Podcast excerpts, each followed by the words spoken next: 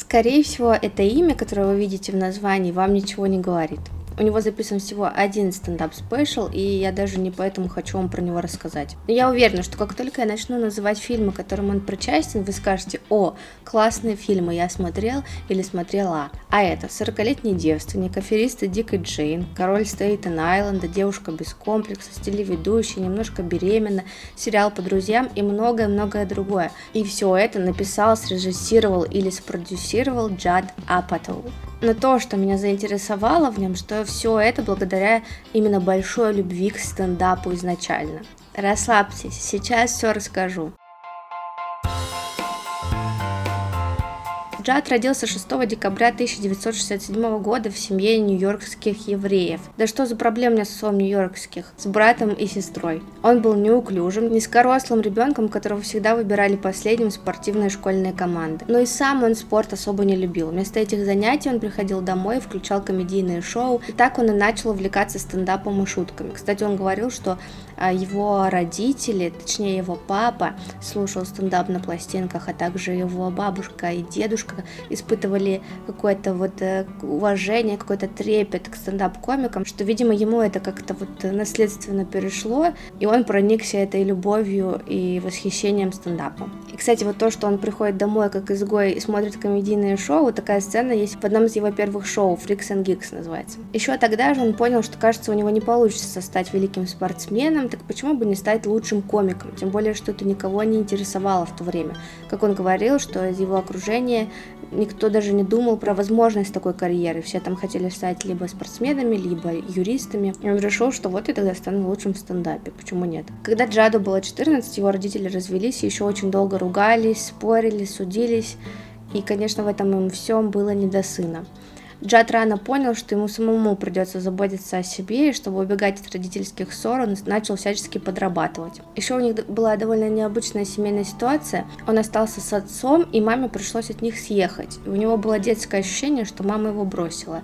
И только потом, уже во взрослом возрасте, он узнал, что она не хотела съезжать, и все в это время хотела наладить отношения и вернуться. Но вот так как в то время взрослые не особо разговаривали со своими детьми о чувствах и о разводе вообще, он об этом не знал, и это было для него травматично. Еще его маме пришлось устроиться на работу, и она, зная, как Джад любит стендап, устроилась хостес в комедийный клуб, что позволило Джаду еще в юности тусоваться с комиками.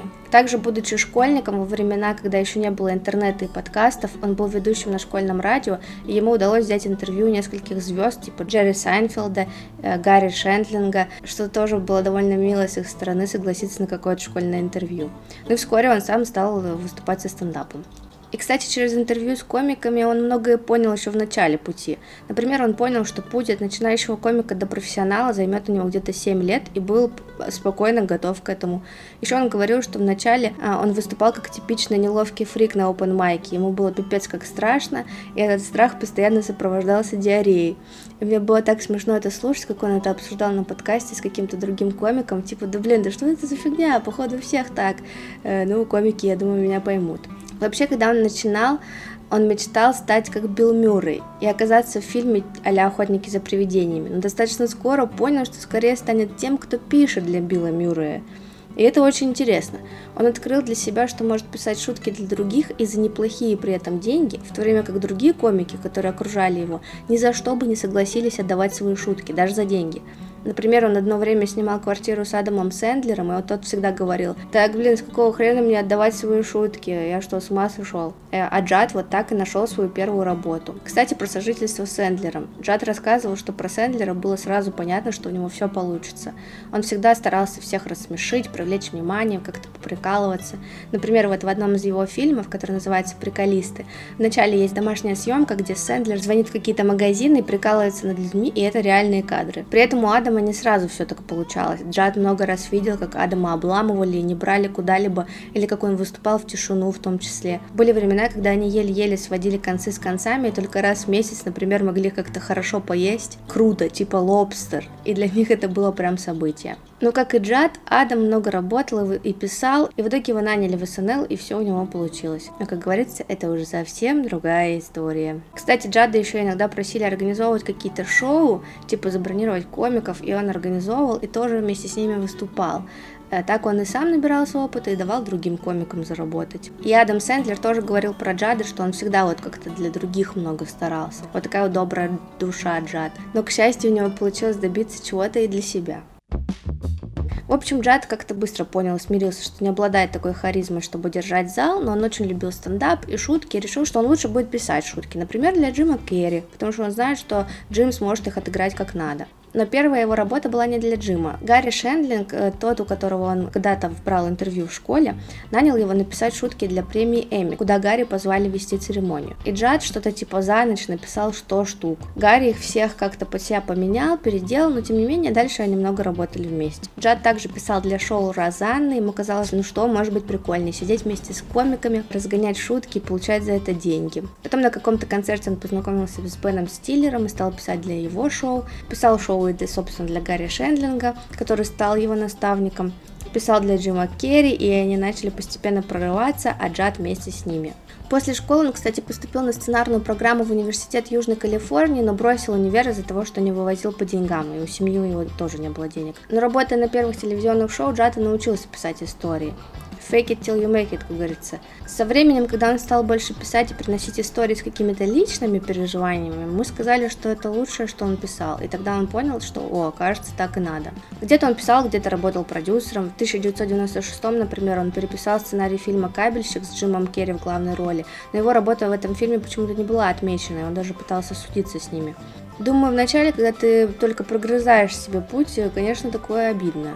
Кстати, работая над кабельщиком, он познакомился с актрисой, его будущей женой Лесли Ман. Еще он рассказывал, что в начале пути у них было много всяких невзятых пилотов, некупленных идей и сценариев. И когда ты пишешь, все равно стараешься, тебе говорят нет, а это лучшее, что у тебя есть на данный момент, тебе кажется, ну все, наверное, ничего не получится, а как я вообще дальше? Или бывало, работаешь над одним проектом 6 лет, и тебе потом говорят, а мы не будем, пожалуй, это выпускать. Поэтому с тех пор он старается работать сразу над несколькими вещами. Вообще, с самого начала своей работы он работает с одними и теми же актерами, например, с Сетом Роганом, они вместе и пишут в том числе. Он постоянно снимает свою жену и своих детей, но об этом позже. В 2005-м Джад наконец-то добился большого успеха, когда написал и впервые срежиссировал и спродюсировал в том числе фильм «40-летний девственник» вместе со Стивом Карлом, который стал хитом. Вообще все началось с идеи для скетча. Мол, ребята играют в покер, начинают обсуждать секс, и один из них неловко врет, потому что на самом деле девственник. И вот из этой идеи они развили и написали фильм. Ну и все, дальше поперло. Студии стали охотнее снимать фильмы Джада. Дальше он выпустил фильм «Немножко беременные суперперцы», что утвердило его позиции. Кстати, «Немножко беременный» он писал в процессе работы над каким-то из предыдущих фильмов. Выдавалась свободная минутка, и он накидывал в планшете идеи и потом отправлял их себе на почту. И сценарий собирал из своих же почтовых писем. Он написал, срежиссировал и спродюсировал фильм «Приколисты» стендап-комики, у которого диагностировали неизлечимое заболевание крови. Это вот тот фильм с Адамом Сэндлером. Потом было это «40», про разочарование среднего возраста, связанные с браком и с семьей. Он выступил продюсером и режиссером фильма «Девушка без комплексов», которую написала и снялась в главной роли Эми Шумер, то они тоже вроде как писали и разгоняли вместе, исходя из жизненных историй Эми. Его наставника Гарри Шендлинга не стало в 2016 году, и он готовил для мемориальной службы небольшую нарезку фильм про Гарри на 5 минут, разбирал его записи, интервью и дневники и понял, что из этого стоит сделать целую документалку. Выпустил ее в 2018 на HBO в двух сериях и получил за это Эмми. Позже он также отредактировал и выпустил книгу «Это книга Гарри Шендлинга», в которой вошли его легендарные дневники и фотографии. Очень интересная, кстати, документалка, советую посмотреть. Сам Джад тоже выпустил две книги, это все интервью и беседы с различными комиками. Вторую он написал во время карантина, э, когда решил, что все комики сидят без дела э, дома и точно смогут дать ему интервью, и так, собственно, и вышло. В ноябре 2017 года Джад вернулся к стендапу после долгого перерыва, он не выступал с 92 года аж записал спешл для Netflix и пока что единственный. Он решил выступить, поспорив с Эми Шумер, типа, что это будет провал, они поприкалывались, а оказалось вполне неплохое себе выступление, и он снова стал выступать. Все-таки стендап это его любовь.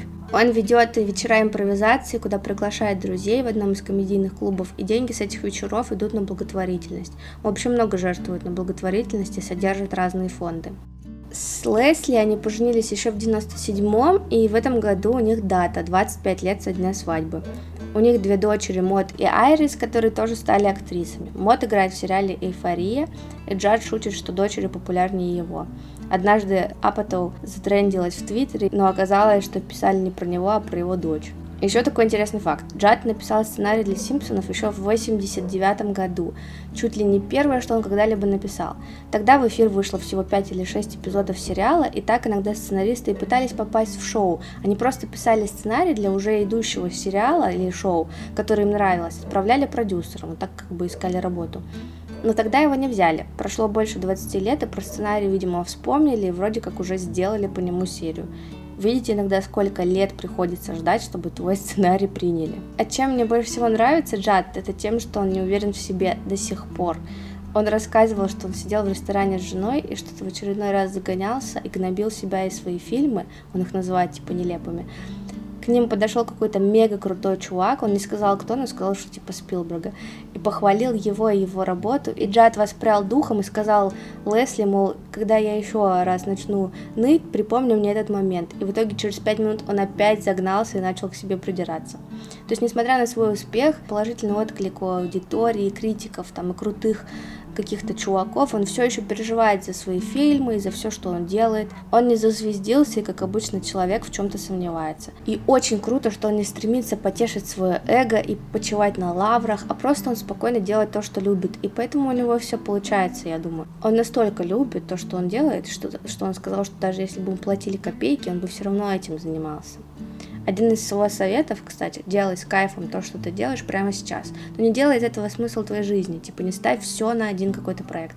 Просто работай в удовольствие прямо сейчас, не думая, стрельнет это или нет, или а что, если ничего не стрельнет и так далее. Из недавнего он выступил соавтором и режиссером фильма «Король Стейтен-Айленда» с Питом Дэвидсоном в главной роли. В мае 2022 он выпустил документалку про Джорджа Карлина на HBO, тоже в две серии – и этой же весной он выпустил на Netflix комедию «Пузырь» о пандемии, в которой группа актеров пытается снять фильм. И какой-то авторишка на кинопоиске написал статью, мол, фильм полный второсортное Г, но если бы он был профессионалом, то он бы послушал подкасты с Джадом, где Джад говорит, что он хотел такое написать и снять. Ну, точнее, что он хотел написать что-то легкое, не глубокое, потому что хотел бы, чтобы просто все выдохнули и посмеялись после пандемии. Так у него, мне кажется, и получилось. Так что выкуси Марат Шабаев из кинопоиска, блин. Иди делай уроки, прежде чем критиковать клевых чуваков.